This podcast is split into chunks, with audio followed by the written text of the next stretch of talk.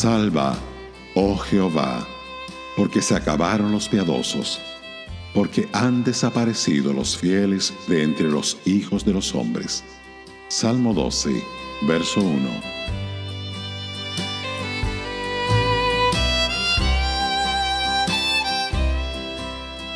Los fieles son una especie en peligro de extinción.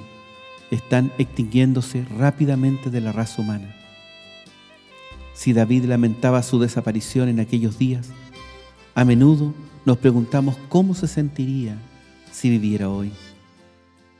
Cuando hablamos de una persona fiel, nos referimos a aquella que es digna de confianza y segura. Si hace una promesa, la cumple. Si tiene una responsabilidad, la cumple. Si tiene que ser leal, lo es inquebrantablemente. El hombre infiel hace una cita y a la postre o no la cumple o llega inexcusablemente tarde. Se compromete a enseñar y no previene quien le reemplace cuando no puede estar presente. Nunca se puede depender de él. Su palabra no significa nada. No es de extrañar que Salomón dijera en los Proverbios, en el capítulo 25, verso 19, como diente roto y pie descoyuntado es la confianza en el prevaricador en tiempo de angustia. Dios está buscando hombres y mujeres fieles. Desea administradores que sean fieles cuidando sus intereses. Aspira a tener maestros que sean fieles transmitiendo las grandes verdades de la fe cristiana. Anhela creyentes que sean fieles al Señor Jesús, compartiendo su vituperio y llevando la cruz.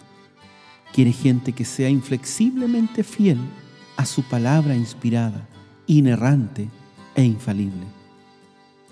Se complace en los cristianos que son fieles a la asamblea local, en vez de vagar de iglesia en iglesia como vagabundos religiosos. Dios ve con buenos ojos a los santos que son fieles a otros creyentes y fieles también a los que no son salvos. Como en todas las otras virtudes, el Señor Jesús es nuestro ejemplo supremo. Él es el testigo fiel y verdadero.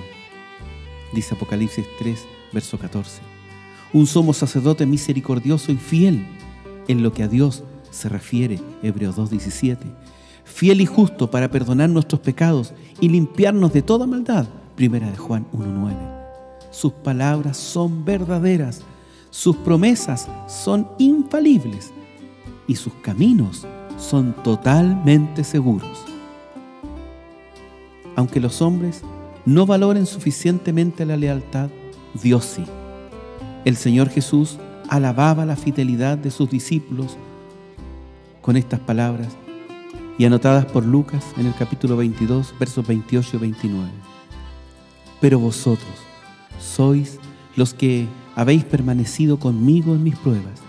Yo, pues, os asigno un reino, como en mi Padre me lo asignó a mí.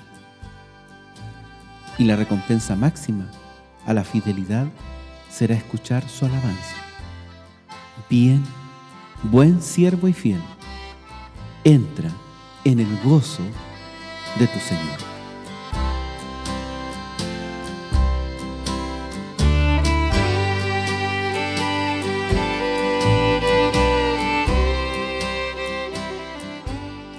Radio Gracia y Paz, acompañándote cada día.